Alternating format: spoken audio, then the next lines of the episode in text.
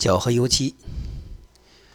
为什么我说自己没教养或者反吃之分子？其原因或许一直可以追溯到我上中学的时候。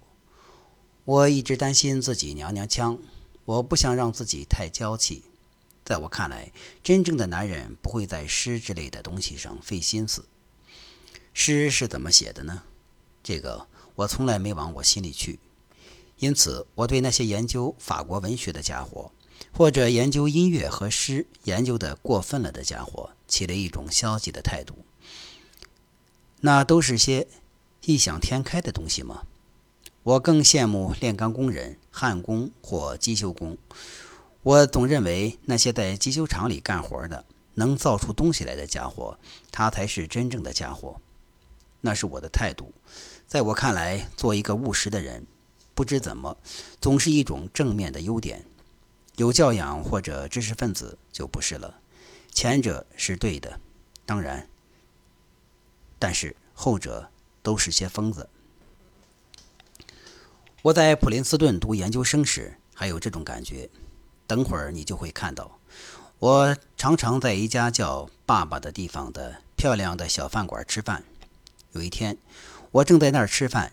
一个油漆工穿着工装从楼上他干活的房间里下来，在我近旁坐下来。不知怎么，我们就谈了起来。他开始聊干油漆这行。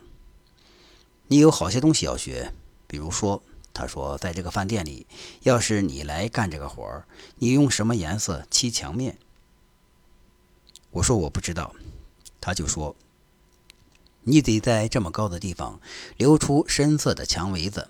因为你瞧，守着桌子坐在那儿的那些人，胳膊肘擦着墙，所以你不想那里的墙面白白净净的，那儿太容易脏了。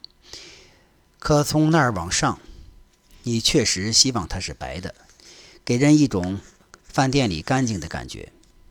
这家伙似乎懂行。我坐在那儿琢磨着他的话。他说：“你还得知道颜色的事儿。”当你把油漆搅和起来的时候，怎么得到不同的颜色？比方说，要得到黄色的，你需要把什么不同颜色的油漆搅和起来？把不同颜色的油漆搅和起来，得到黄色的，这个我不知道。要说光的话，你把绿光和红光混起来就行。但我知道他说的是油漆，所以我说，要是不用黄的，我不知道你怎么搞出黄的。是这样，他说：“你把红的和白的搅和到一块儿，就是黄的。拿得准你说的不是粉红？不是，他说是黄的。我相信他会弄成黄的，因为他是个专业的油漆工，而我一贯佩服像他那样的家伙。但我还是纳闷他是怎么弄的。我有个想法，那一定是某种化学变化。你用过什么特别的能发生化学变化的色料吗？”没用过，他说，任何老式的色料都管用。你到杂货店去弄些油漆来，只要平常的一罐红油漆和平常的一罐白油漆，我会把它们搅和起来。我让你瞧瞧怎么得到黄油漆。到这节骨眼上，我就想了，什么眼玩意儿发疯了？油漆我知道的不少，知道弄不出黄的来，但他一定知道你一定会弄出黄的。因此有意思的事情来了。我一定得看个究竟。于是我说：“得，我去弄油漆。”油漆工上楼去了。好干完他的活儿，饭店老板过来对我说：“你憋着个什么心眼儿，要跟那人吵？那人是个油漆工，他干了一辈子的油漆工。他说他能弄出黄的，那你跟他吵吵个什么劲儿啊？”我觉得尴尬了，我不知道说什么好。最后我说：“我一辈子一直在研究光。”我认为用红的和白的弄不成黄的，你只能弄到粉红的。于是我去了杂货店，弄来了油漆，拿到饭店来。油漆工从楼上下来，饭店老板也凑过来。我把油漆罐放在一把旧椅子上，油漆工开始搅和油漆。他加一点红的，再加一点白的，在我看来还是粉红的。他又搅和了更多的，然后他嘟嘟囔囔地说了这么一种意思。我通常是加一小管黄油漆，为了把颜色提亮些，这样就会是黄的。哈，我说，那当然，你加了黄的呀，所以你能搞成黄的。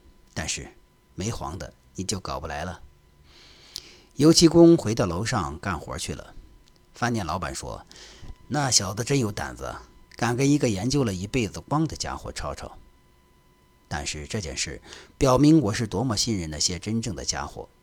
那个油漆工跟我说了那么多，听来蛮有道理。我呢，很愿意逮这个机会看看我有所不知的一个怪现象。我指望看到的是粉红，但我的思想状态是：这个只此一家的弄到黄油漆的办法，想必是个有意思的新鲜事儿。我必得看个究竟。